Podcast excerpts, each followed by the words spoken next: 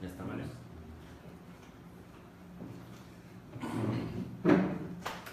¿Qué tal? Buenas noches. Eh, estamos transmitiendo desde Playa del Carmen a través de la plataforma Caleidoscopio. Este podcast de cine que se llama eh, La Cuarta Pared. En su episodio número 17 Ajá. eh, me acompaña Iván Reyes. Iván Reyes y yo que soy Jorge Domínguez, me presento. eh, y pues si quieres dar las, las redes sociales eh, para que nos empiecen a, a seguir. Claro, eh, Facebook, Twitter e Inst eh, no, perdón, Instagram todavía no tenemos. Twitter, YouTube y Facebook, este Caleido Podcast o Caleidoscopio, también nos pueden encontrar de las dos maneras. Por favor, síganos, déjenos sus comentarios. eh, los estamos leyendo constantemente, incluso durante la transmisión, así que cualquier cosa, eh, temas que quieran eh, plantear para siguientes emisiones, eh, sus, sus sugerencias serán bienvenidas. Sí, este, por favor, estamos eh, implementando algo Un nuevo, aquí, un nuevo sistema. un nuevo de- sistema de audio para mejorarlo. Esperemos que funcione. Este, ahí nos van diciendo su retroalimentación, si se escucha o no se escucha. Eh, um, y bueno, también empezamos un poquito más tarde. Cabe aclarar que ahorita aquí en Playa del Carmen son pasadito a las 9. Eh, para el resto del país es las 8, pasadito a las 8. Que para ustedes está, es una hora excelente y para nosotros, pues no, no está mal, pero no, normalmente no lo hacemos a esta Tan hora tan, tan tarde. Ahí tuvimos unos pequeños detallitos por lo cual estamos empezando a esta hora, pero pues nada, ya estamos aquí y vamos a, a empezar, ¿no? Pues bueno, eh, la semana pasada hubo mucho, mucho movimiento en, en el podcast en vivo, le- les agradecemos, este, hubieron muchos comentarios, este, pues tuvimos un, un invitado que llamó algo la atención, ¿no? Que es este, Joaquín, Joaquín Vichis, que le mandamos un saludo si nos está viendo. Y pues es que la plática se convirtió bastante extensa acerca del cine Exacto. mexicano, que ya estamos armando ese, ese, ese especial también para discutir e- esos temas. Pero bueno, nos vamos a los, a los estrenos de la semana. Eh, Sí. Desafortunadamente, para mi gusto, no hay, no hay tantos eh, Estrenos. estrenos buenos. Eh, está, por ejemplo, La Navidad de las Madres Rebeldes. Que esta es, una secuela de una película que no sé si fue este año o el año pasado, que es también de unas, unas mamás que se van como de fiesta, se rebelan y se empoderan y es cómica, ¿no? Que están como hartas de, de que las navidades siempre las mujeres juegan el rol de, de, de armar todo lo que es esto, estas fiestas y que son las que menos disfrutan estas fiestas porque siempre están estresadas y estas mamás se deciden rebelar y, y que la, la fiesta navideña sea una fiesta para ellas, ¿no? Se ve, la verdad es que no me llama mucho la atención. No, como- seguramente que quienes vieron la primera y les gustó, esta va a ser este, la mejor opción. Eh, y bueno, viene poniendo lo que ya decíamos, la, la línea de las, de las películas navideñas, ¿no? Que van a seguir Exacto. saliendo. Este, también se estrena para el día de mañana eh, Leatherface, La Máscara del Terror. Es una película de terror. Últimamente las- estas películas de Leatherface o Masacre de Texas y todas esas han sido muy malas. Eh, bueno, esta es una precuela, se puede decir, de la de Masacre de Texas. O sea, la juventud de Leatherface eh, cómo llegó a ese punto, ¿no? ok. Mm, vi el tráiler, no me, la verdad es que el tráiler no me dice mucho y no sé mucho qué esperar, no, no he visto las, las este, recomendaciones o algo. Entonces, si les gusta el cine de terror, pues, pues esta puede ser alguna opción, que aunque, aunque creo que no es tan buena. Claro. También eh, está otra película mexicana. Ahora cada semana tenemos estreno Ah. de películas mexicanas. Nos da, nos da para... Pero, me- o sea, me gusta que, que sí están como saliendo cosas nuevas, ¿no? Ya hay, o sea, ha disminuido de lo que nos quejamos siempre. Exacto. O sea, ya las Aunque no significa que sea Es correcto. necesariamente. Eh, es- hay una película que se llama eh, Cometa, él, su perro y su mundo. Eh, la verdad es que no... Es como una película para adolescentes y niños. Es como una temática un poquito más infantil. Trata acerca de un chavo que pierde su trabajo, su casa, este, todo. Y bueno, tiene que pasar unas calles, en, en- tiene que pasar unas noches en la calle y adivina qué, qué- qué pasa. pues que un día se encuentra con un perro y se vuelve su mejor amigo. y- Ok. entonces es como una historia familiar, ¿no? Para, para estas fechas que no, no sé si necesariamente tocan el tema de la Navidad, pero, pero sí viene un poquito acorde, ¿no? Ok. Este, todo lo que es la, eh, celebrar la familia, amistad y todo eso. Eh, ¿Sabemos quién es el director o hay alguien famoso involucrado o simplemente es una película a aparecer? No, no tengo, o sea, sí, el, el director es Roberto, ¿cómo te digo? El, perdón, eh, Leonardo Arturo, no sé quién sea. Ok. Ha de ser algún este, director nuevo, eh, haciendo sus, sus primeras películas. Ok. Este, y también mañana se estrena otra película que se llama Actos de Venganza. Eh, esta también es una película americana. Eh, mm, no hay mucho, salvo que, o sea, no hay mu- muchas cosas interesantes que vi en esta película, salvo que sale Antonio Banderas. Entonces, es que Antonio Banderas sí es, ha salido en películas muy malas y, y últimamente más. El zorro. El zorro. Bueno, que el zorro, ah, digamos, no está tan, tan, tan mal. Haya hecho peor. Bueno. Me parece que es de lo rescatable que hay. De lo no tan malo, ¿no? Este. Sí, es como un padre de familia que tiene ahí una historia familiar y va a tomar venganza de algo. Entonces, este. El personaje principal es. Antonio Banderas, como lo dice la película, Actos de Venganza. Va a estar tomando mucha venganza en esta película, al estilo de Liam Neeson rompiendo madres y, y ya se ve medio rucón al estilo del Liam Neeson, ¿no? Este, también está una película que me llama mucho la atención porque se me hace que es, o sea, la- obviamente quieren aprovechar la, la temporada navideña que se llama La Estrella de Belén. La animación se ve bastante bien es una película americana. Aunque yo al principio por los gráficos y todo llegué a pensar que era mexicana, pero no. Es una película eh, americana y pues bueno, relata el- la noche de la estrella de Belén cuando nace Jesús y bueno, toda la historia que Sí, la animación, se, bueno, eh, de primera vista no se ve así muy espectacular. No. Ajá, sí, no, no se ve como... Por eso yo pensé que era me- mexicana, o sea, no, no, No, que no significa que está mal. No, ¿eh? no, o sea, simplemente estamos hablando de como dos rayitas abajo de la de Pixar. Exacto, pero, o sea, que no es lo convencional, ¿sabes? O sea, como que no es a lo que estás acostumbrando en las películas americanas. Sí. Y bueno, hay otra, hay una película que esta sí me llamó la atención, eh, es francesa, Ok. Creo que está en la sección de cine de arte de Cinepolis se llama La Melodía. Eh, trata de un violinista que se encuentra en un momento de su carrera delicado y eh, ya casi tiene 50 años. Después, eh, por azares del destino, termina dando clases en un colegio de París, Ajá. aunque sus, dice aquí, sus métodos de enseñanza rígidos hacen que tenga un comienzo difícil con los alumnos. Entre ellos está Arnold, un niño muy tímido pero apasionado por el violín, sin albur. poco a poco el maestro... también puede estar. Bueno, también, pero, pero es un niño. Poco a poco el maestro ayudará al alumno a descubrir su talento oculto, al mismo tiempo que conectará nuevamente con las alegrías de la música. Dice, tendrá suficiente energía para superar obstáculos y cumplir su promesa de llevar a los niños a la filarmónica.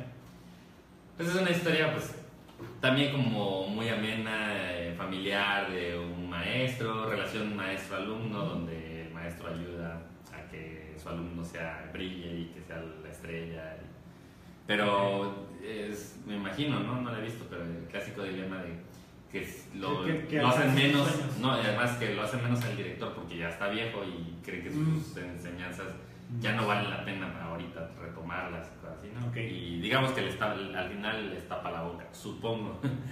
estoy, estoy spoilereando sin saber. Ok.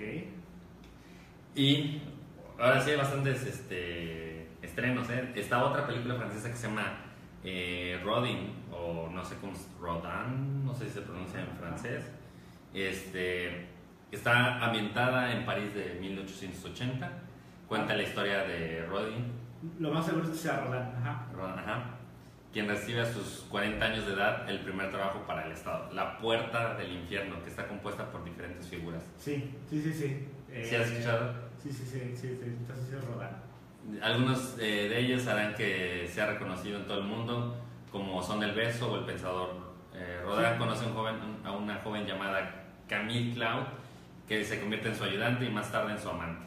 Sí, de hecho, eh, en París, no me dio tiempo de visitarlo, por ejemplo, pero existe la casa de, de Rodin y ahí hay una de las tres esculturas en réplica, porque el, pe- el Pensador es una de sus grandes obras, se podría decir, que es el clásico donde está ahí, ¿no? Sentado ahí pensando. Este, y hay tres originales, se podría decir, o tres esculturas. Una de ellas está en, en su casa ahí en, eh, en París. Ah, de hecho, la película Medianoche en París eh, hace una pequeña toma eh, justamente Ahí. ahí y frente a la escultura, ¿no? Hacen un pequeño diálogo los, los- los actores ahí y, este, y sí, justamente es de, de este, de este artista. Y para terminar con los estrenos de la semana, hay otra película que se llama Caracoles en la lluvia. Esta es una película israelí.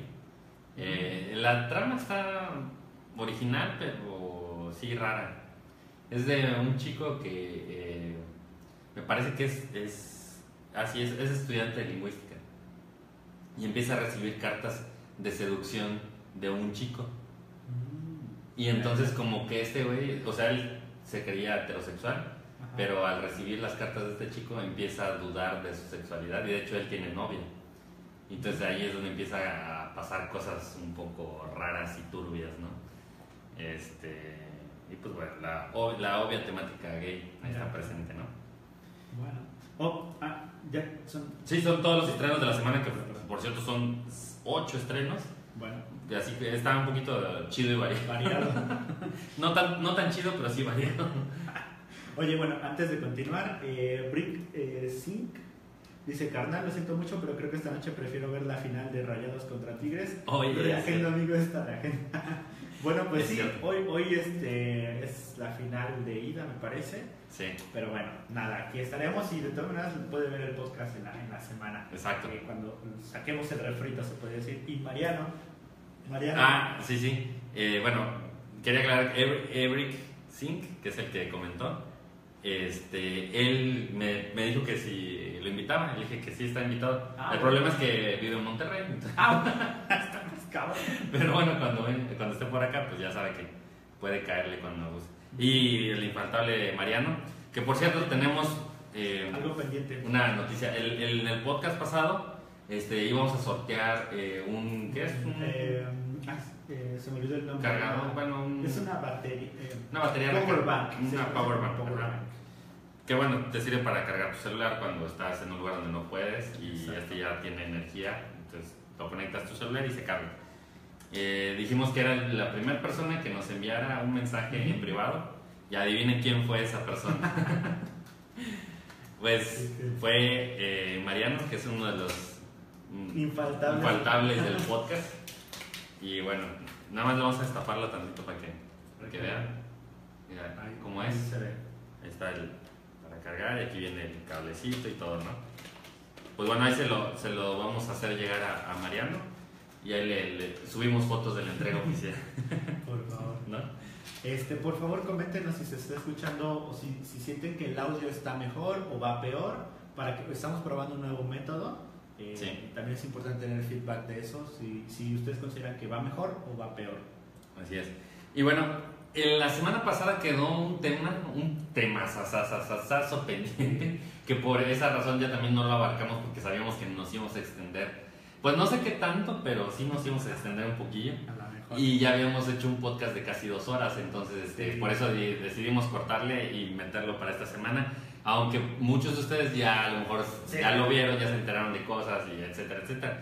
Pero bueno, no está de más comentarlo porque sí vale la pena, ¿no? Sí. ¿Y, y de qué estamos hablando? Ah, pues finalmente, de- desde hace varios podcasts estamos hablando, hable y hable de que eh, el universo Marvel está tirando, o, o como, como normalmente lo viene haciendo, películas alrededor como Thor, eh, Hulk, eh, Capitán América, bla, bla, bla, eh, Black Panther y todo. ¿Para qué? Para después unirlo con Infinity War. Pues entonces, eh, la fecha ya está anunciada, se han lanzado el primer trailer oficial de Infinity War, así que para todos aquellos que ya lo vieron, déjenos sus comentarios. Qué opinan, les emocionó, les da flojera. Eh, la verdad es que Hay muchas cosas que platicar, porque por ejemplo, una de las cosas que se criticaron, eh, que estuvo raro además, que fue que en el, en el tráiler se ve a Thanos diferente a como... Han habido como dos versiones de- que se- Ujú. ha tenido apariciones Thanos, Thanos y, y aquí es una versión que no se había visto. Para empezar, aparece pelón. De hecho, hasta salieron memes,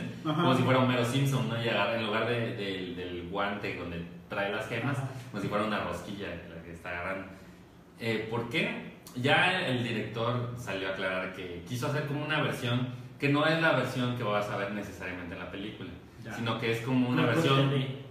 ¿Cómo? Como el corte Ajá, y como es como una versión muy casual, como, como que sabía que lo que tenía que meter en, en el, en el tráiler, dijo, vamos a sacarlo así muy casual, ya veremos después los detalles, que la, la armadura y que no sé Ah, qué. ok, ok. Eh, si te das cuenta también cambia un poquito el color del- de la piel y dicen que le está haciendo tributo a una de las series de, de una, a una sí una serie de cómics que salieron eh, en donde Thanos ya era eh, bueno de las primeras versiones de Thanos de hecho Ah, ok. entonces este hay, hay muchas cosas ahí por ejemplo ya se puede adelantar que Thor sí se encuentra con los Guardianes de la Galaxia Sí, ese. no se sabe, bueno, sí se sabe que lo encontraron porque ya vas uniendo cabos. En Guardianes de la Galaxia lo encuentran en el espacio. En el tráiler se ve que ya está entrando a la nave. No, pero Thor al final. Sí, por eso, pero, pero no, no sabes si son los Guardianes de la Galaxia, no, sabes, pero ya- no sabes quiénes son contra los que se van a enfrentar y cosas así. Sin embargo, acá parece ser que ya cerraron el círculo, ¿no? Es decir, eh, Thor se va a enfrentar contra Thanos muy probablemente, eh, por lo cual eh, van a valer madre todos, o, o van a caer a la Tierra, que es lo más probable, que los asgardianos caigan a la Tierra y creen un nuevo Asgard. Eh, y Thor, defendiendo a ellos, va a quedar flotando en el espacio, se va a encontrar a los Guardianes de la Galaxia. Y ahí es donde el trailer. la unión, Ajá. empezar todo el desmadre. Una de las cosas que, que, que se ve en, en el tráiler también es. eh, ¿Cómo se llama el, ar- el árbol de Guardianes de la Galaxia? Eh, ay, se me olvidó el nombre. Bueno, él ya se ve que. Ya ves que había muerto. Aquí ya se ve que está en etapa joven, por así decirlo. O sea, sigue creciendo. Exacto. Pero, pues obviamente va a seguir más adelante. Este, ¿Qué otras cosas que vi? Este, el, el soundtrack, no Ah, recuerdo. de entrada, los personajes que, o sea, los personajes que pudimos ver eh, ahí en general, ya los dijiste, ¿no? Ajá. Los recapitulo: Capitán América, Iron Man, Thor, Black Widow, Hulk, eh, Ojo de Halcón, Los Guardianes, Ant-Man, Spider-Man, Doctor Strange, Black Panther, eh, Loki, Bucky, Falcon eh, y Visión. Thanos, obviamente. Y, pero hay personajes que no salieron, güey. ¿Como cuáles? Dentro de ellos, supuestamente, no, perdón, Visión sale, pero ahí podemos ver en el, en el este, ¿cómo se llama? En el, en el trailer lo vemos, pero ya como persona. Ya no lo vemos con esta cara. Bueno, sí hay, un- hay, una, hay una toma donde algo le están haciendo en la gema, se podría decir, y ahí se ve todavía la, la versión que conocimos en la película 2 de Avengers, Sí. pero en las demás tomas se ve que ya es una persona. Se le alcanza a ver todavía la gema, creo que se llama la, la gema del universo, algo así se llama. Ajá. No La verdad es que no me sé muy bien los nombres, pero Bueno, sí están medio chavas los nombres, ¿no? sí. Eh, ¿Quién más faltó? Pues el, el coleccionista, ¿te acuerdas? Este. ¿Cómo se llama este? También sale Doctor Strange, ¿no? Doctor Strange, ajá, sí, sí, sí. Se me olvidó el, el nombre de. Pero es este negro que traía la. Ah, este. Ah, que sal- sí, que salía. eh, eh, Sí, sí, en la primera. The. Shield, ¿no? The Shield, exacto, el que se encargaba de Shield. Eh, ¿Quién más faltó? Eh, ¿Quién más? Pepper, no sale. Ah, Pepper, que no ha salido ni siquiera en la 2. no. Bueno, esos son los personajes que, que faltaron. ¿Cuándo se estrena? Eh, está prevista para, el ma- para mayo del 2018. Así que no falta mucho. La verdad es que, Ahí está la vuelta de la esquina. o sea, Y te voy a decir una cosa. Eh, Marvel sacó el, el- el- Yo lo sentí así. Puede ser que no necesariamente lo sacó así. Ah, ya, ya, ya. Como cachetada con guante blanco para DC. Sí. Como diciendo, mira, así se hace un tráiler, y así se hace una película, y así se hace un seguimiento. Eh, Marvel ya tiene todas sus películas agendadas, ya este, se saben algunos estrenos de 2019 incluso. Sí, Eh, y ahorita van a entrar en la una nueva fase. Creo que con Infinity Wars termina la fase 3 Ujú. y después viene toda la nueva fase que con, con Black Panther. Sí, este, Black Panther Black- está pendiente. Ajá. Creo que esa ya es de la cuarta fase del, del de Avengers. Ajá, para conectar la, la siguiente, se podría decir general. Lo, lo más interesante de esto, bueno, mucho de, de Infinity, de hecho en Infinity War se ve ya Wakanda, ¿no?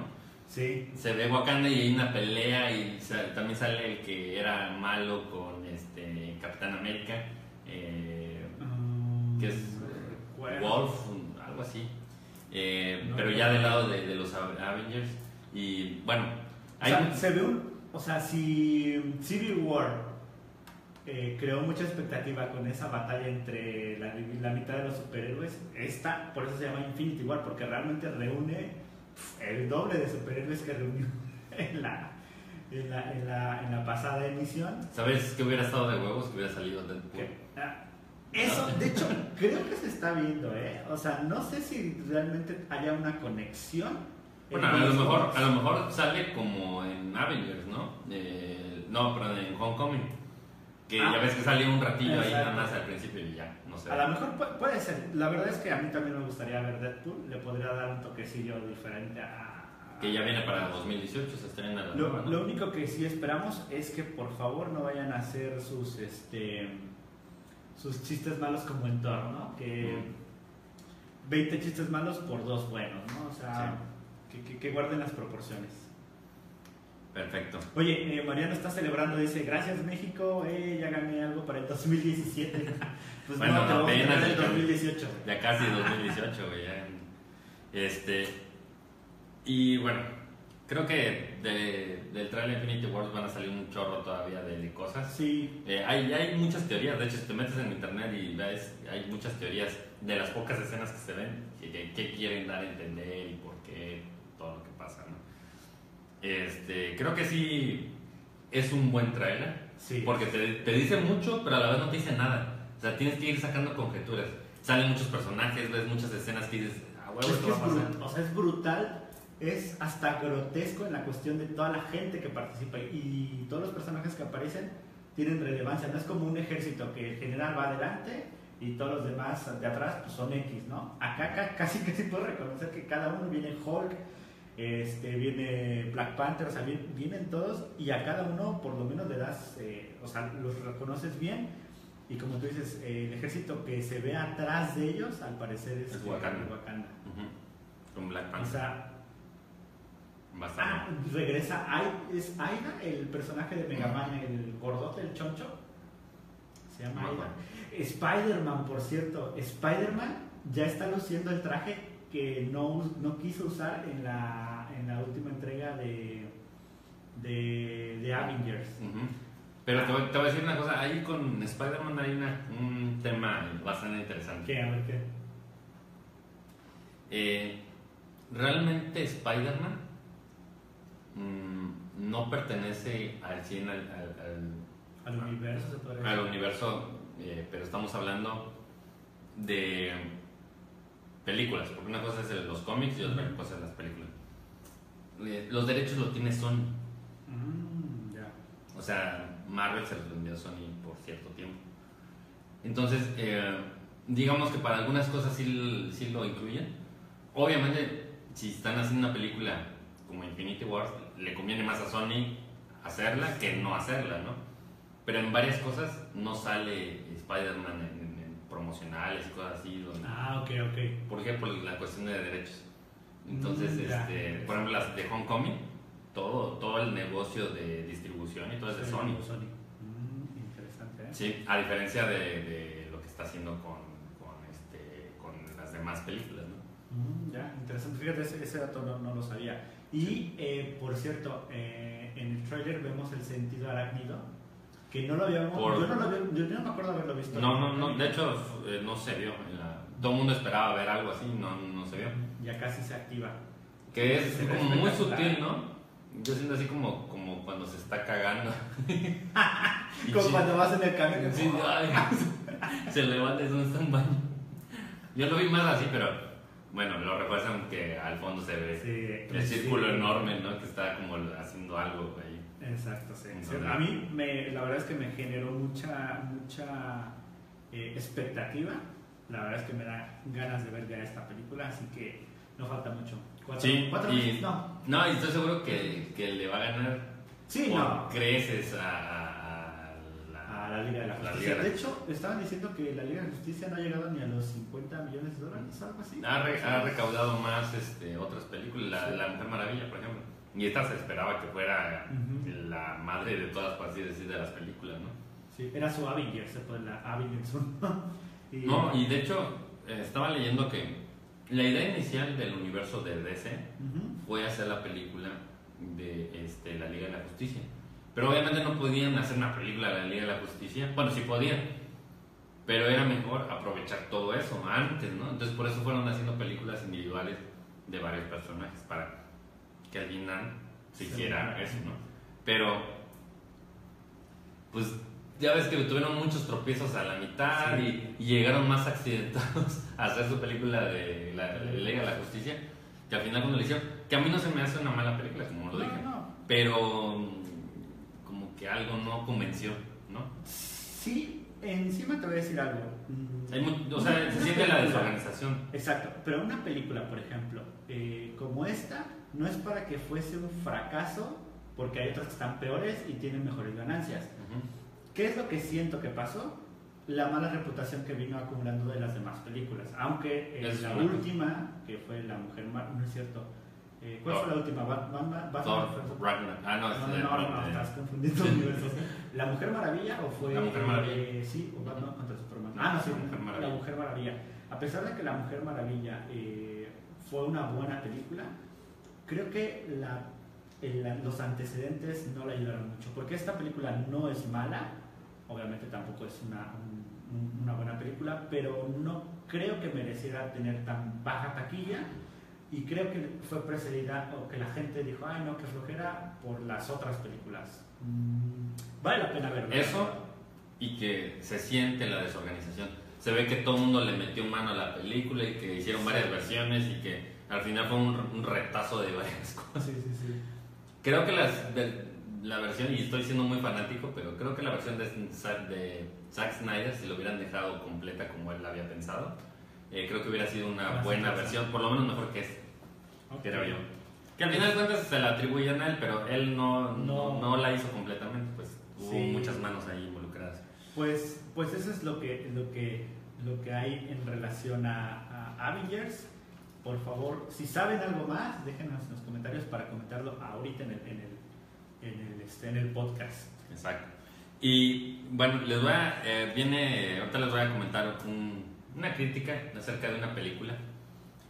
Eh, cabe aclarar que esta película solamente estuvo disponible para Cinemex, Ok.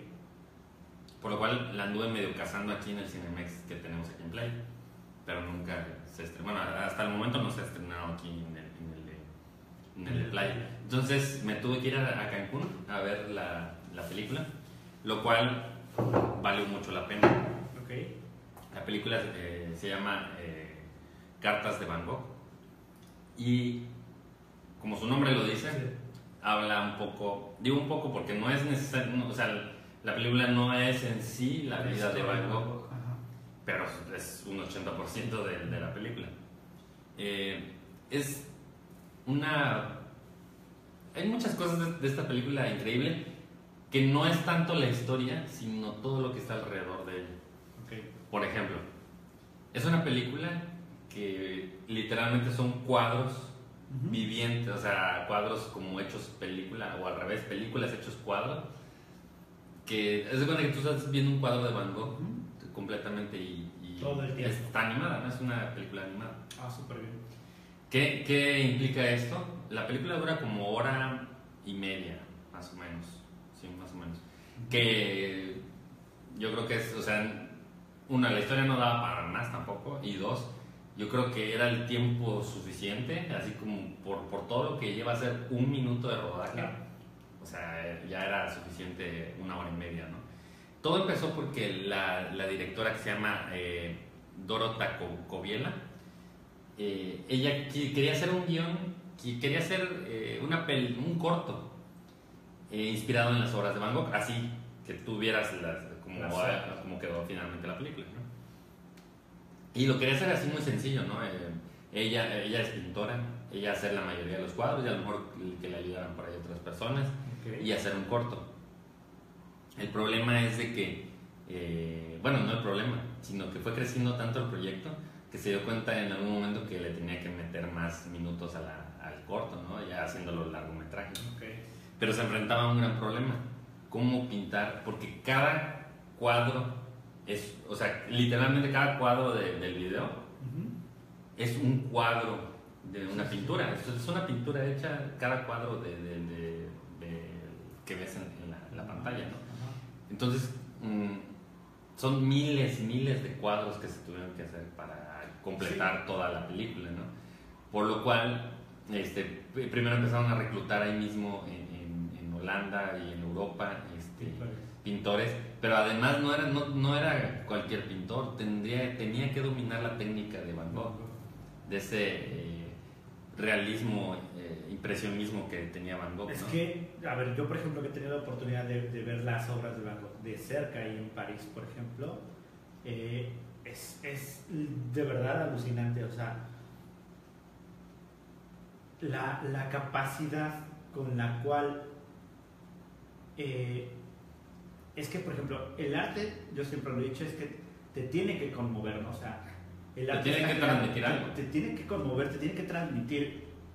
Y, por ejemplo, lo que, lo que a mí me transmitió al ver, por ejemplo, el retrato de Van Gogh en el Museo de Orsay en, en París fue El o sea, autorretrato. el, el autorretrato de, de Van Gogh, perdón, fue movimiento y, y, este, y una profundidad inmensa. O sea, de verdad, a diferencia, por ejemplo, de la Mona Lisa, eh, este cuadro tan famoso, lo, es más, hasta no hay nadie vigilándolo y hasta lo puedes tocar. O sea, obviamente no lo tocas, ¿no? Pero, pero literal, si tú quisieras tocarlo, o sea, no hay nada que le impida, ¿eh? Bueno, hay Igual- cámaras de vigilancia.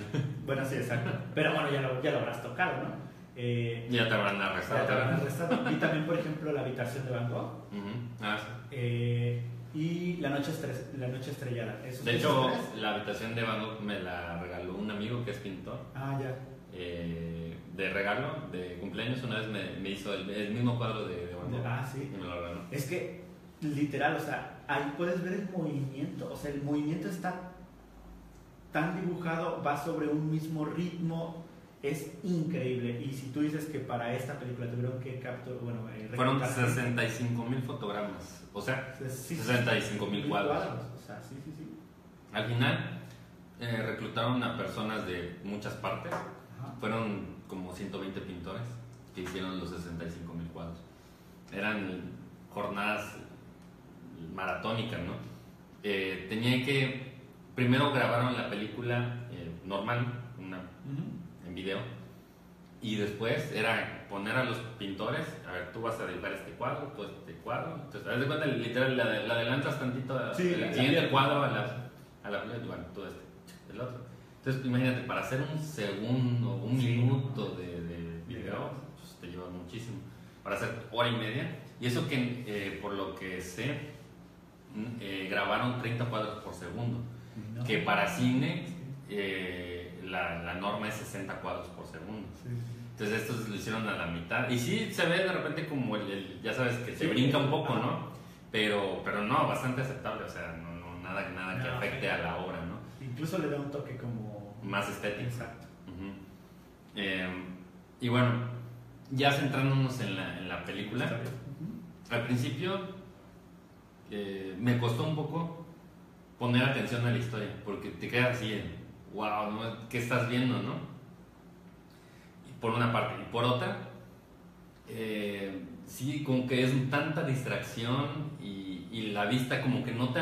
no, o sea, como que estás acostumbrado a ver otro tipo de... De- de- De cine, ¿no? sí, de aspecto visual en las películas Ok. que cuando ves esto, como que tu cerebro no, no termina asimilar exacto qué, qué, qué estás viendo exactamente. Te está hablando de unos 5 minutos, cuando mucho, pues tampoco es que te la pasas así. ¿no? Ajá. Y después como que te vas metiendo en la historia, ya vas poniendo más atención a los detalles de la historia. Y me gustó que no fue un- tampoco una película clavada en la vida, historia y muerte de Van Gogh, no. Eh, la historia, de hecho, empieza cuando muere Van Gogh. Un año después, el, digamos que el, el cartero, no personal, pero predilecto, El el que que, correspondía a la zona, ¿no? Ajá, no, y aparte de que entregaba siempre las cartas de Van Gogh, porque eh, Van Gogh a su hermano eh, Teo le mandó muchísimas cartas. De hecho, por eso se sabe tanto de Van Gogh, eh, Ya. entre otras cosas, ¿no? Porque le escribía demasiado, demasiado a su hermano. Entonces, el cartero ya está, eh, digamos que ya lo conocía y todo, ¿no? Eh, después de un año había intentado entregarle la carta a Teo. Bueno, no, durante un año intentó in- entregarla, pero eh, le regresaban la carta, no, no podía. Entonces le encarga a su hijo que él se la entregue a Teo personalmente. ¿no? Entonces, pues este señor chavo se va a buscar a Teo, pero llega al, al pueblito donde vivía eh, Van Gogh, como pues un poco investigando, porque le dijeron que ya Teo no estaba ahí, no, no sabía exactamente por dónde empezar, ¿no? entonces se va aquí al pueblito donde vivía Van Gogh y entonces empieza sin querer como a investigar, bueno, sí, queriendo un poco, ¿no? También eh, Sí, investigar. para, para su objetivo era entregar la carta y no meterse en mal, ¿no? Exacto, y pues se da cuenta que Teo ya había muerto hace mucho. Ok. Des- Teo murió a los, si no mal recuerdo, a los tres meses después de Van Gogh. Eh, y bueno, ya sabía que no la podía entregar con Teo, pero quería entregarla a, un- a alguien fidedigno, ¿no? Que pudiera apreciar la carta. Que al principio el chico no, no, era, no era ni de cerca ni amigo ni fan de Van Gogh. ¿eh? De hecho, él al principio hablaba de Van Gogh así como, ah, el loco del pueblo, ¿no? Así como, el- el- sí, el que se la pasa pintando y que Que nadie compra sus cuadros porque en vida. Ujú. O sea, no, pero aparte de eso, o sea, eh, sino que todo el mundo lo, lo tomaba como loco, pues, a Van Ok. Gogh, ¿no? Y eran pocos los que realmente Lo aprecia. lo apreciaban, ¿no? Y bueno, conforme va avanzando la película, él se va, va descubriendo muchas cosas. Me encantó que ahí sacan una teoría de Van Gogh de que probablemente pudo haber sido asesinado y no que se suicidó. Eh, y está bien armada el- La teoría. la teoría, O ¿eh? sea, no es como para la película. Ajá, nunca la había escuchado esa teoría y ahí en la película la ponen. Entonces la, la película se convierte un poquito, un poquito detectivesca. Ajá. Eh, vas a poder reconocer los cuadros de Van Gogh porque hasta se quedan eh, como friseados un poquito como para que reconozcas, ah, este cuadro sí lo he visto este es tal cual, así. Eh, y, y bueno, o sea, tomaron los cuadros de Van Gogh literal para rehacer los ambientes y todo, ¿no? Súper bien. Este, hay, hay muchas cosas que a lo mejor os podrán criticar de la película. Por ejemplo, es una historia sencilla y básica. Pero creo que la historia está bien porque tampoco, al menos lo que querían decir en la película, eh, no daba para más. O sea, estaba bien. Y además hay que recordar que viene de un corto que se alargó, ¿no? Entonces, en un corto tampoco puede ser muy profundo ni nada. Entonces, Sí, no, no te vas a convertir en el Frozen de. Sí, entonces este, a mí me pareció la película perfecta, o sea, eh, Van Gogh es uno de mis pintores favoritos. Entonces muchas de las cosas que yo ya había leído de él y todo, este, al verlas ahí reflejadas o verlas desde otro punto de vista, estaba muy, muy chido, ¿no? Eh, esta película creo que esta semana es la última semana que va a estar ya en Cinemex. Ok. Así es que si no pueden verla hoy o mañana, creo que ya, ya valió. Este, yo le daría a Cartas de Van Gogh. No le daría el 10 porque no es perfecta, pero un 9.5 sí se lo Sí, doy sería- sin problema, sí. Recomendable. Es súper recomendada esta película. Y por cierto, si quieren saber un poquito más de la vida de Van Gogh, es, hay un libro que se llama igual, Cartas de Van Gogh Ok. que básicamente hace una recopilación de todas sus cartas y bueno, va a explicar un poco la historia de Van Gogh. Pero hay otro libro, Epistolar, ¿no? Se podría ¿Cómo? Ajá. Epistolar. y hay otro libro también muy bueno que es ese sí yo, el primero no lo he leído, el segundo que les voy a decir sí lo he leído, se me hace muy bueno, se llama Anhelo de vivir, eh, es de un escritor que se llama Irving, Irving Stone y él abarca desde el periodo de, de cuando Van Gogh, Van Gogh quería ser eh, padre y estudió en un seminario y Padre, o sea, cura. Cura, exacto. Sacerdote. sacerdote y No padre de. no padre biológico este Y después estuvo viviendo con unos mineros, y, pero él en, el sentido que era el párroco del lugar. Y al verse, sentirse tan inútil y ver que la gente pues, trabajaba. y muy fuerte y muchos morían por debido a su trabajo, él decidió ser un minero y dejar el hábito. A, escondidas porque nadie sabía que hacía eso. Según la iglesia pensaba que ah, él estaba dando, este, ya sabes, la palabra de Dios. Y, ajá, y no, él, se metía a trabajar en lugares, veía más útil ponerse a trabajar que esperar a que llegaran los mineros cansados y casi muertos y decirles, ah, sí, darle eh, eh, alivio con la palabra. Lo mejor quería ponerse a trabajar como ellos. Y bueno, me gustó ese libro porque narra muchos matices de, de, Van Gogh, eh, su adicción al alcohol, específicamente al ajenjo, que hay una teoría que dice que probablemente se lo hizo volverse un poco loco. Este, lo raro de la situación de cómo ocurrió cuando se disparó cómo ocurrió cuando se cortó la oreja, su relación con las prostitutas y la gente del pueblo, oh. el poco dinero que tenía y cómo lo invertía únicamente para pintar. ¿Cómo pasó de los 28 años a no, no recuerdo de qué edad murió, pero fueron pocos? Eh, a los 28 años él nunca había tocado un pincel, nunca había pintado absolutamente nada en su vida. Y a los 28 años empezó a hacerlo y se le volvió una obsesión que en la, de hecho, en esta película se ve que hay una escena donde él está pintando bajo la lluvia. Está con un, paraguas y él está pintando ahí. Que también se me hace un poco tonto porque pues, si está pintando al óleo no llegará muy lejos si está lloviendo, ¿no? Por más que tengas, porque se ve que está cayendo un aguacero y le saca una sombrilla así y está pintando. Pero bueno, es una exageración creo, pero sí era una, eh, una adicción por parte de Van Ahora, por ejemplo, que, que lo mencionas, eh, en el Museo de Orangerie en París. Estaba, estaba eh, checando los menúfares de, de mm, Monet. Y eh, ya en una sección aparte había un señor ya de, la avanzada con su caballete y todo replicando una, una, una, pintura que estaba ahí expuesta. No recuerdo, es más, no sé si a lo mejor era de alguien famoso o no, pero como tú, ahorita, justamente lo que dijiste de que se volvió una obsesión, bla, bla, bla. Así, el señor, yo, o sea, no sé cómo le habrá hecho para obtener permiso. De, primero que nada, de, de, que le dejaran pintar y reproducir una, una obra de arte en un museo.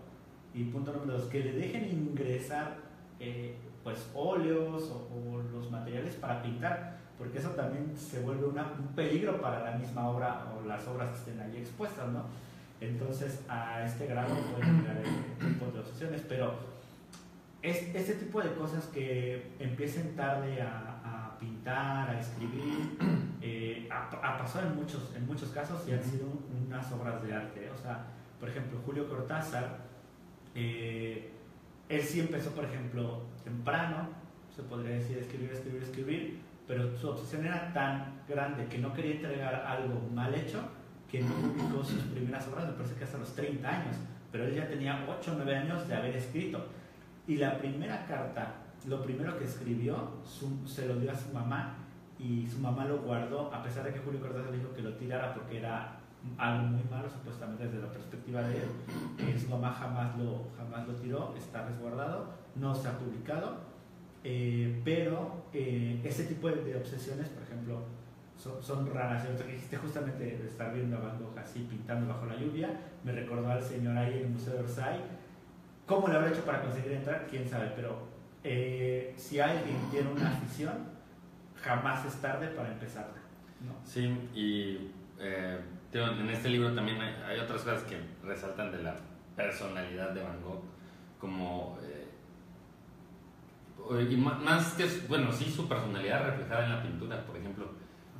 Eh, su hermano era su benefactor. Eh, Van Gogh no trabajaba, no tenía ingresos de nada, porque como tú bien dices, sus cuadros, él tampoco es como que los quisiera vender, pero se los daba a su hermano como en forma de pago y agradecimiento de todo lo que hacía por él. Su hermano era un eh, galerista.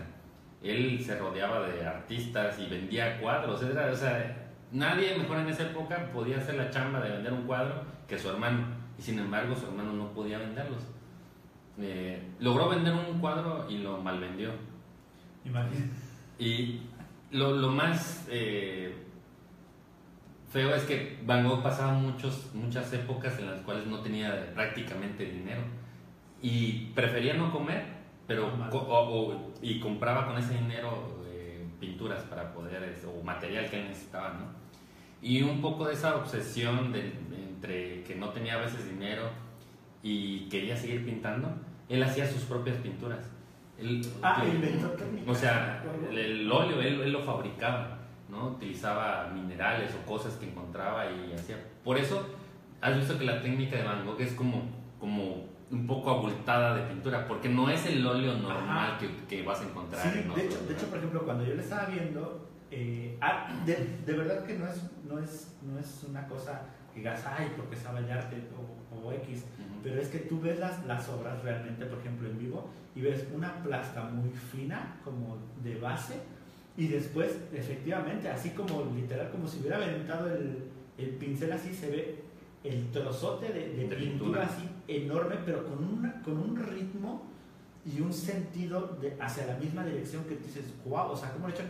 Incluso esas líneas así, plastas gordas de pintura, eh, se ven las imperfecciones, se podría decir, pero no es porque lo haya hecho mal, sino porque, como tú dices, el material a lo mejor, eh, como tú dices, a la vez Sí. tuvo que experimentar. Da Vinci también experimentó y por eso muchas de sus obras se perdieron, porque no estaban, eh, no estaban trabajando, con- a, a veces con, estaba trabajando una obra que iba a perdurar o que se iba a hacer famosa, pero él en esa época estaba experimentando con muchas, muchas técnicas. Entonces, es muy interesante lo que acabas de decir de, de- de Van Gogh. Sí.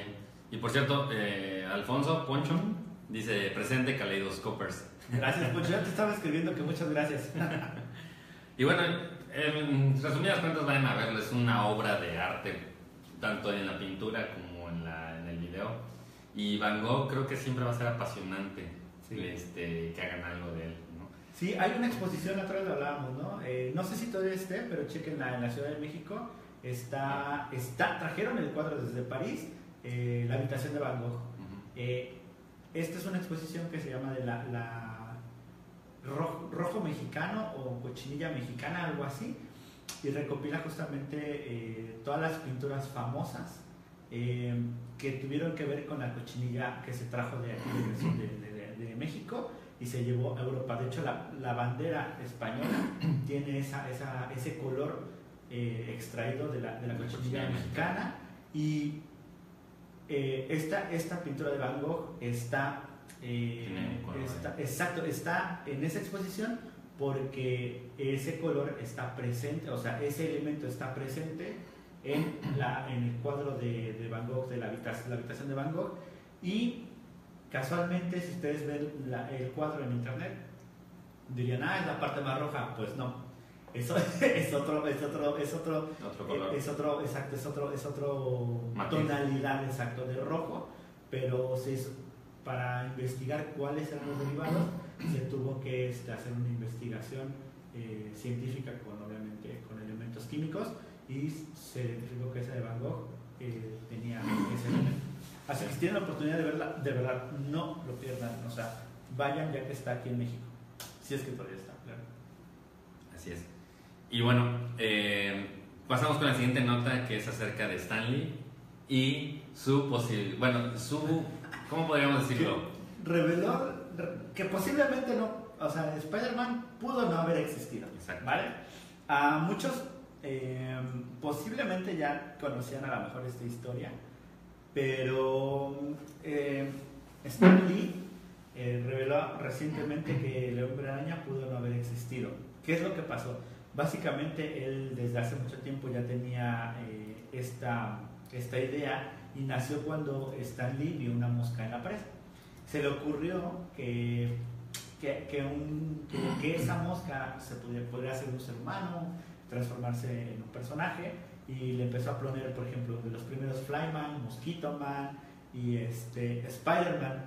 Entonces, dentro de las deliberaciones que, que, que empezaba a hacer, decía que Spider-Man era pues un hombre un poco tonto porque mucha gente, o sea, que no iba a pegar. ¿Por qué? Porque mucha gente eh, le tiene fobia a las arañas, ¿no? Y también más o menos en esas épocas estaban muy de moda estas películas de aracnofobia y todo, todo esto relacionado, ¿no?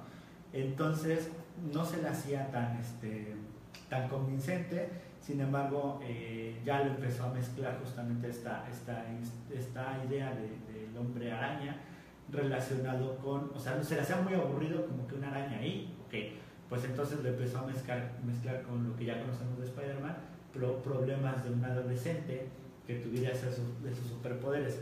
¿Qué es lo que pasó? Eh, Stan Lee estaba en un periódico eh, y que estaba casi a punto de, ya finalizar sus emisiones y este su editor eh, le dijo que no iba a pegar pero pues como ya era de las últimas ediciones pues vas para él sí, sácalo como exacto es correcto. Entonces le llamó Spider-Man y todo. El periódico pues este cerró. realmente sí cerró pero tiempo después le, le llamaron para informarle que querían seguir haciendo este, la, historieta, la historieta de, de Spider-Man. O sea, sacó, me parece que una o dos historietas más, o sea, por ejemplo, perdón, eh, tiras más de, ese periódico, terminó, que era el ciclo de vida que ya, ya tenía ese periódico, pero Spider-Man continuó. continuó sobre ahí. Su editor, de hecho, le dijo que era una tontería, o sea, pero pues como ya era lo último que iba a salir, dijo, pues mira, ¿no?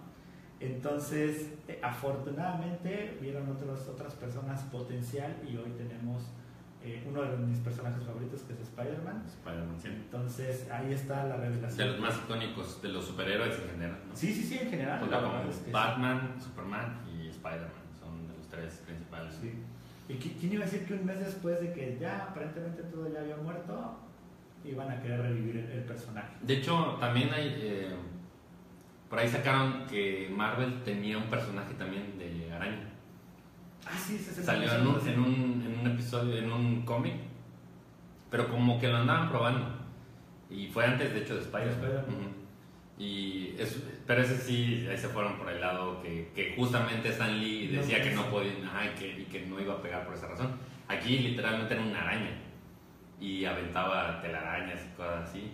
Y, pero en ese mismo eh, ese mismo cómic lo matan. Entonces, pues ya no. Digo que fue como una, prueba a ver si funcionaba o así.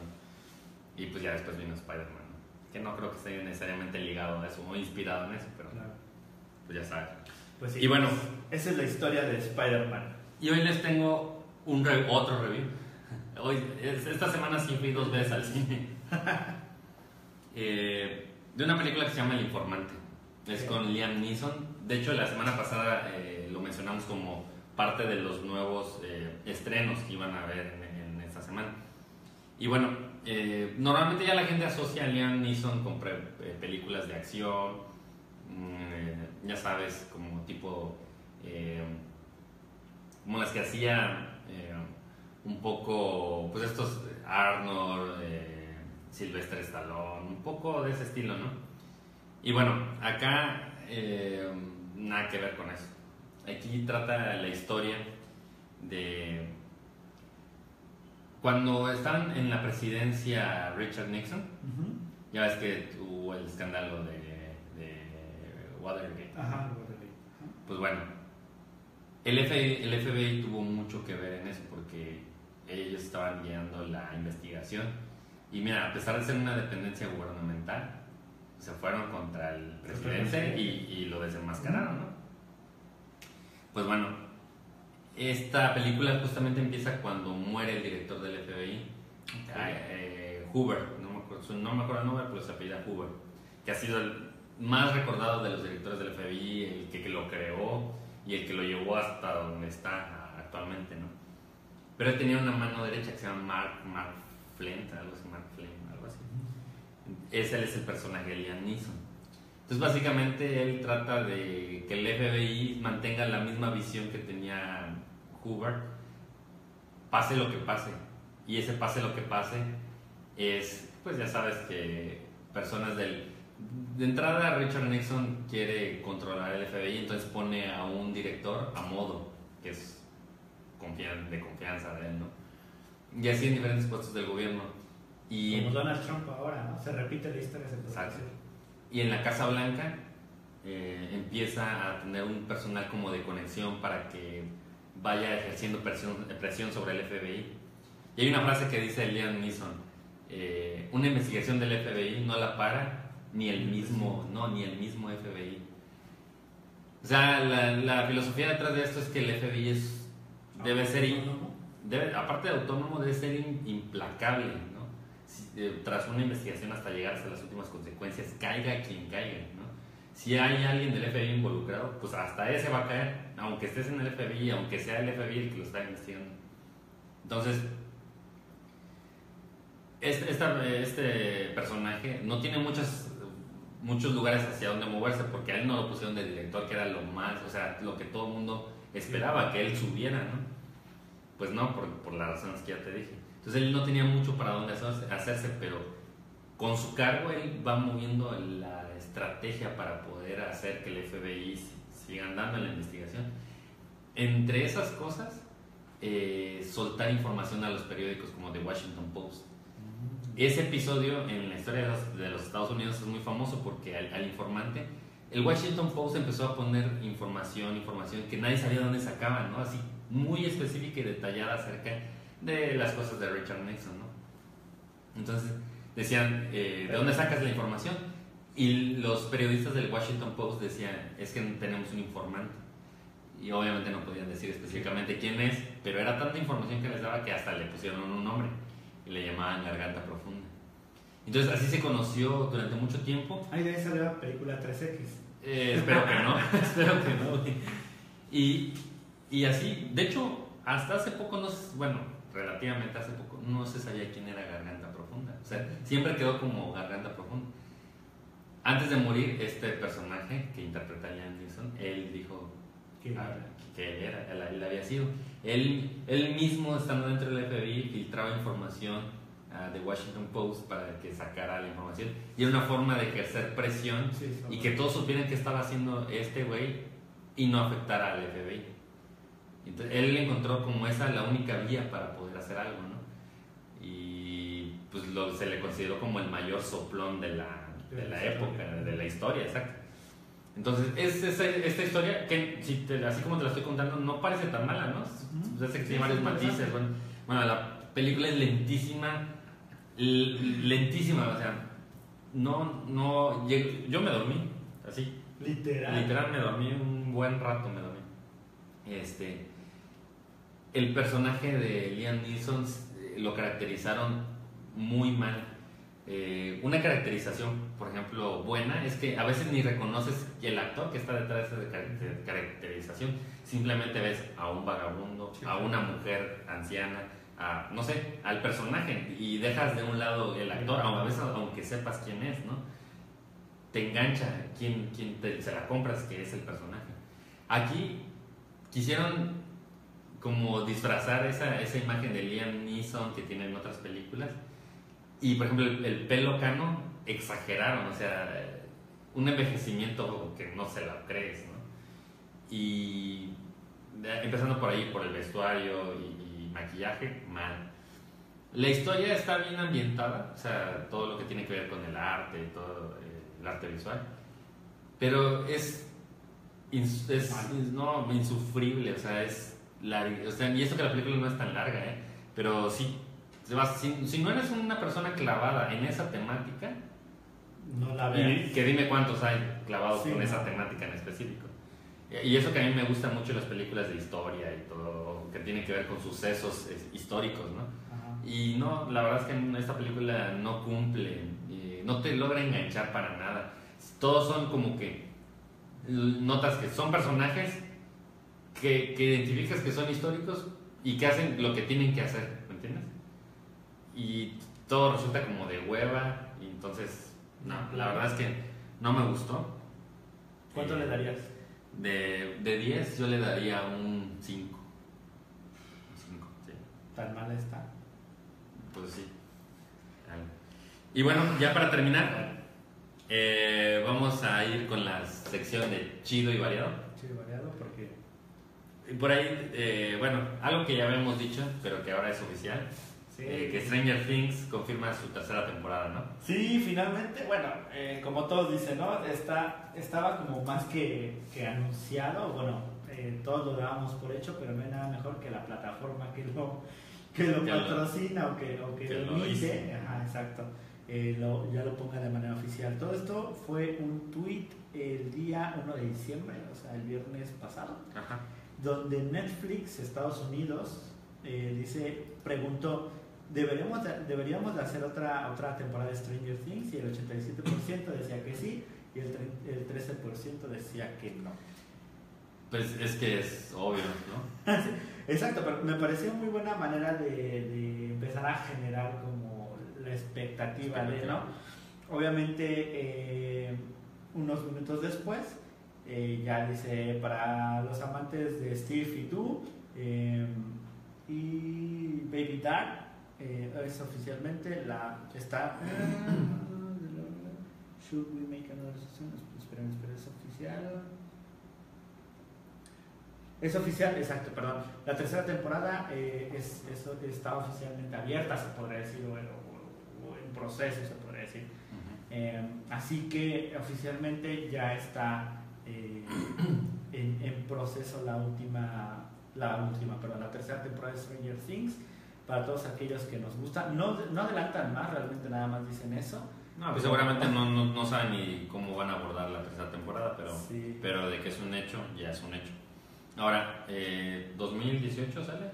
¿2019? No dice, Lo más que- probable es que sea 2019. Es Inicios de correcto. 2019. Sí, sí, sí, no creo que 2018 la puedan terminar. Eh, y la verdad es que vale la pena esperar si entregan algo, algo bien. ¿no? O sea, de nada nos sirve que entreguen antes con la finalidad de, de, de entregar una temporada por entregar. Entonces yo creo que deberían tomarse el tiempo. Y si es que ya lo está anunciando Netflix, es porque por lo menos ya tienen un gran avance. A lo mejor tendrán los primeros dos capítulos, algo grabado, etcétera, ¿no? Sí. Eh, ojalá que así sea para todos los amantes de esta, de esta serie Stranger Things que a muchos les ha, les ha gustado. Ay, por cierto, ¿recuerdas que la otra vez decíamos que deberíamos de hablar de detallitos, datos curiosos de Stranger Things? Este, pues si quieren, que nos dejen ahí sus detalles. Eh, Sí. Oye, ¿por qué? O sea, por ejemplo, detalles como, oye, ¿sabes por qué en el capítulo tal aparece tal? Y nosotros igual y nos vamos a poner a investigar y, y ponemos las teorías que en internet eh, abundan y que son muchísimas. ¿eh? La Sí. verdad es que hay una serie de, de- capítulos. Por ejemplo, yo tengo una, la gorrita que utiliza eh, es, es Steve, me parece el gordito, se me olvidó el nombre, Bueno, que es de colores, que sí, casi en todos los capítulos la trae. Es, esta es una, ¿Una gorra? Una gorra de color blanca con azul y Ah. negra. sí. Es Eh, este. El gordito, sí. Ajá, sí, sí, sí. Es ¿Qué? esta, mira. Ujú. Uy. ¿Pero qué, qué tiene? No sé si, si, si realmente alguien sabe justamente si tiene alguna relación, porque si te das cuenta, en casi todos los capítulos sale esa gorrita. Algo, de, algo debe de tener, por ejemplo, ¿no? Yo creo, o a lo mejor es una indumentaria nada más. Pues, vestuario nada más. Puede ser, pero bueno, me llama la atención. eh, si, si alguien sabe algo de la gorrita, a ver, por favor, déjenos el, el comentario. Así que, listos, Stranger Things, confirmado, tercera temporada. Oye, y también hay un tema de, Black Mirror, ¿no? Sí, Black Mirror. eh, en podcast pasados ah, les había comentado de, esta serie que, que es realmente alucinante porque te está planteando un universo utópico y distópico a la vez. Entonces te está planteando un futuro muy, muy adelantado, pero también a la vez un poco torcido en cuestiones eh, de, la, de lo que actualmente conocemos como la ética o la moral. Eh, se ha confirmado la tercera, perdón, la, cuarta temporada este, de Black Mirror. Desde el 2011 se inauguró y hasta el 2018 vamos a tener la, cuarta temporada. Así es que ya han eh, dicho que van a ser seis capítulos. Los, los títulos son Cocodrilo, Arcángel, eh, el DJ Hank, eh, USS Collister, que yo me parece que USS Collister es un naviero de Estados Unidos, creo. Ujú. Eh, Metalhead y Black Museum. Así que mm, vamos a estar viendo eh, la nueva temporada de, de 2000, en el 2018 Black Mirror. No dicen cuándo se estrena, simplemente 2018. Y algunos de los invitados va a estar eh, Max Payne, Douglas Hook, Andrea Roswell, por si algunos son eh, fans de algunos de estos, de estos actores. Y eh, por último, supuestamente va a haber una historia en la cual va a haber un estilo de Star Trek. Así que... Sí, lo que estaba leyendo, que no sé a qué se refieren, pero de hecho sale una imagen, ¿no? Que sale ah. como en la nave de Star Trek, no sé por qué. Sí, ya, y ligando a Star Trek, em, rápido, eh, se han corrido rumores, hablando de Star Trek, no sé si ya lo sepas, no, que posiblemente la última eh, película de Quentin Tarantino posiblemente sea una Star Trek. No, eso sí va a estar locochón. Primero de. Jamás me lo, me lo, hubiese esperado, ¿eh? Primero de Manson y, después de Star Trek. Así es. La de Manson sería la octava, ¿no? Y posiblemente Star Trek. No, la novena. Sí, sería. The ah, Hateful Eight. Ah, razón. Entonces a lo mejor sí simplemente es un rumor. Por eso yo digo, un rumor dicen que, que posiblemente su última película de, de, Tarantino sea esa. O lo que decían otra vez, no creemos que se retire, siempre va a estar en coproducción o codirección o etcétera. O nada más llegando a ver cómo salen las películas.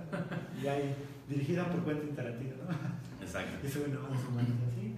Oye, ¿qué crees? Yo creo que para la siguiente semana, a lo mejor la siguiente semana o la otra, dependiendo, eh, vamos a hacer, eh, vamos, ya le vamos a adelantar que vamos a hacer nuestro top 10 de mejores películas del año. Sin lugar a dudas, para mí, muy probablemente esté Baby Driver. Ah, bueno, que eh, y Baby Driver ya casi está confirmada la secuela. No, todavía no. Se supone que va a ser para 2019 cuando salga. Lo cual no sé si. o sea, de hecho la película la dejan así como abierta para, para una secuela. Pero no sé si quisiera ver una secuela de Baby Driver. Isa Alonso. ¿Cómo, se llama Isa González? Isa González. no sé, no, pues ya no sale porque la matan, ¿no? Ah, sí, cierto, es verdad, es verdad, no me Este, y bueno, pues ya eh, este, sabremos a lo largo del año más noticias acerca de esa película. Esperemos que el guion mejore. La, ejecución es magistral con la música. Donde falla y donde es, es en el guion. Está, está medio malito, ¿no? El, sí. guion. Pero a mí por el simple hecho de la música y lo original, creo que valdría. Es que tampoco hubieron demasiado buenas en, en, este año. Exacto, no, no. No, es así como que destacar. Por ejemplo, Dunkerque. pero, pero fuera, o sea, del nivel de Dunkerque, como de que esta está peleando, no, la verdad es que no, no veas. Eh, también, no sé si se va a estrenar una nueva película de Winston Churchill. Sí, de, de hecho ya habíamos hablado de eso. Eh, pero todavía no, no sé si ya tiene noticia de, fecha de mm, estreno. Se va, a, bueno, se, va a llamar The Darkest Hour. Ajá, y es eh, justamente de las. Eh, habla acerca de, de, la hora que él decide este, continuar, continuar con la guerra y no rendirse ante los alemanes, ¿no? que estaban en la peor situación en la que podía haber estado Winston Churchill, sin apoyo todavía de los aliados. O sea que para ese momento él ya Francia había sido invadido, o sea, estaban en el peor escenario posible y él se bajó los pantalones y dijo, vamos. Bueno, es, básicamente de, eso se trata. Sí, de hecho, el gobierno británico quería, quería el parlamento quería este, negociar con Hitler. Sí, querían llegar a un acuerdo para que ya, o sea, ellos se veían ya muy acorralados, ¿no? Sabían que era cuestión de tiempo para que los nazis llegaran y si ellos llegaran llegaban y no habían negociado antes, ¿Qué? sabían que iba a pasar una matanza. Pues. De hecho, por ejemplo, lo que, lo que pasó, por ejemplo, en Dunkerque fue justamente, eh, es que básicamente es que parece Va ligado, va ligado. Dunkerque se retiran las, las tropas este, británicas y las que quedan de los aliados. De hecho, en la película lo mencionan, ¿eh? hay, hay, un diálogo donde le dicen, eh, logramos recuperar este, de, las, tantos, de, las playas de Dunkerque. Sí, es correcto. Eh, eso también en Dunkerque al final pasa justamente esa, esa parte y literal parece que fue la secuela de Dunkerque que la gente que ya vio la película dice que está espectacular. O sea, que es muy buena y que está casi al nivel de Dunkerque. Así que esperemos a verla. Ojalá y la, la dirigiera Christopher Nolan, pero no. Pues, Lo que sí, lo que sí han alabado ya desde, desde hace, he escuchado ese comentario ya hace bastante tiempo, es quien hace el Churchill es Gary Oldman. Ah, sí, ajá. Es irreconocible, tú, o sea, yo al principio no, no veía dónde estaba Gary Oldman. Y ya después le pones atención en los ojos y sí como que logras eh, descubrirlo. O sea, significa que era justamente lo que hablaba hace ratito. Sí. O sea, no reconoces al actor detrás Del de- personaje. del personaje. Y tú le compras que no es Gary Oldman, es Churchill, ¿no? Exacto. Entonces, Sí, por ejemplo, algo que se me hizo eh, súper- ahora, ahora que estoy por allá en París y en- sí, bueno, específicamente en París, eh, eh, al lado de los museos del Gran Palais y el Petit Palais hay una estatua de Churchill, que esa misma estatua, creo que es la misma que está justamente al lado del Big Ben, bueno, no, no se llama el Big Ben, la Torre Isabel y el- el- la campana es el Big Ben, y también es la misma. Entonces, eso habla del gran eh, reconocimiento que Francia le tiene a Churchill, porque Francia básicamente ya había sido tomada Sí. en, en su totalidad, ¿no? Eh, y una historia como esta merece ser contada. eh, y qué mejor, qué mejor que, que ya tenemos el antecedente con Christopher Nolan en Dunkerque, sí. y ahora va esta, la The Dark Star, ¿no? La- The otras- Dark Hour. The Dark Hour, perdón. Eh, la nota es básicamente que la película ya la vio la familia de Churchill. Ah, sí. Ajá. Y literalmente dice, la familia se quedó completamente atónita. Aseguró Randolph Churchill, que es bisnieto del legendario ministro bri- británico. Oh, qué bueno. Eh, pues bueno, eh, yo creo que esta sí tengo muchas ganas de verla. Sí. Si la estrena, que no creo ya para este año, pero pues igual si la estrenan para este año, yo creo que podría... Ah, sí, mira. Se estrenó de manera limitada el 22 de noviembre y abre de manera general el 22 de diciembre. Apenas entró en el año.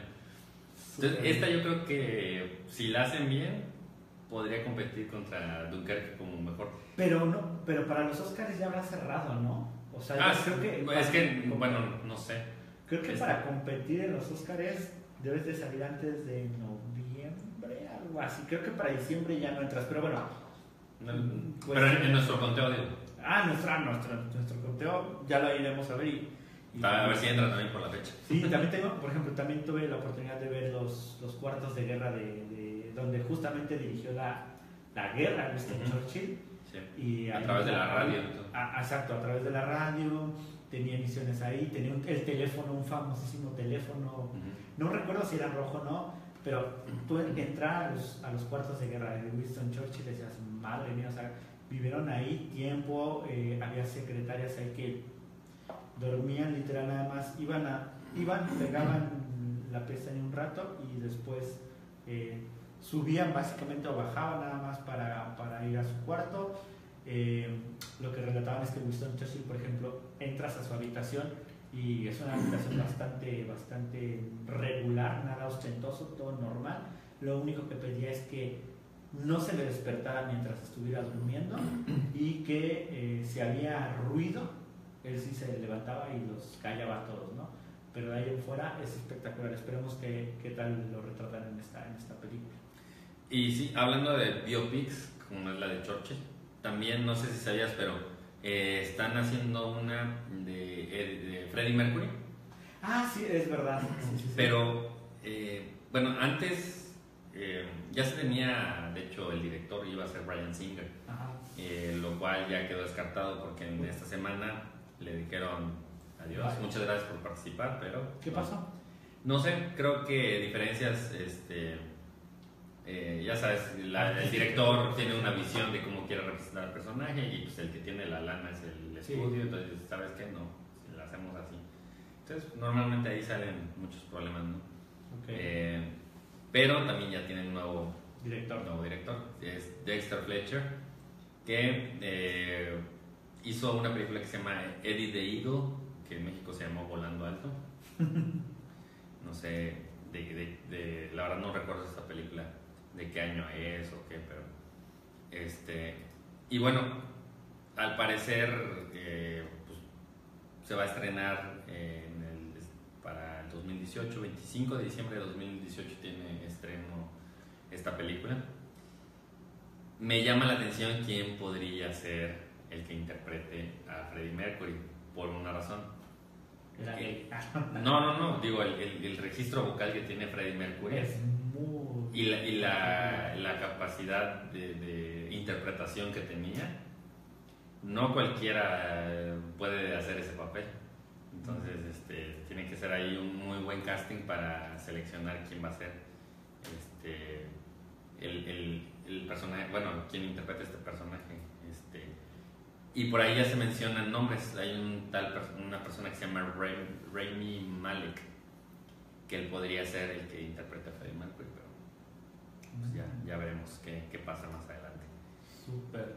Este, y pues bueno, creo que con eso cerramos. Eh, espera, una de último minuto. La- no, no lo voy a tocar a fondo, simplemente es porque acaba de salir justamente. Ajá. Eh, el, el podcast pasado, no recuerdo si fue en el pasado o en el anterior, Ujú. hablábamos de Jurassic Park eh, King Fallen, Ujú. perdón, Fallen King, Ujú.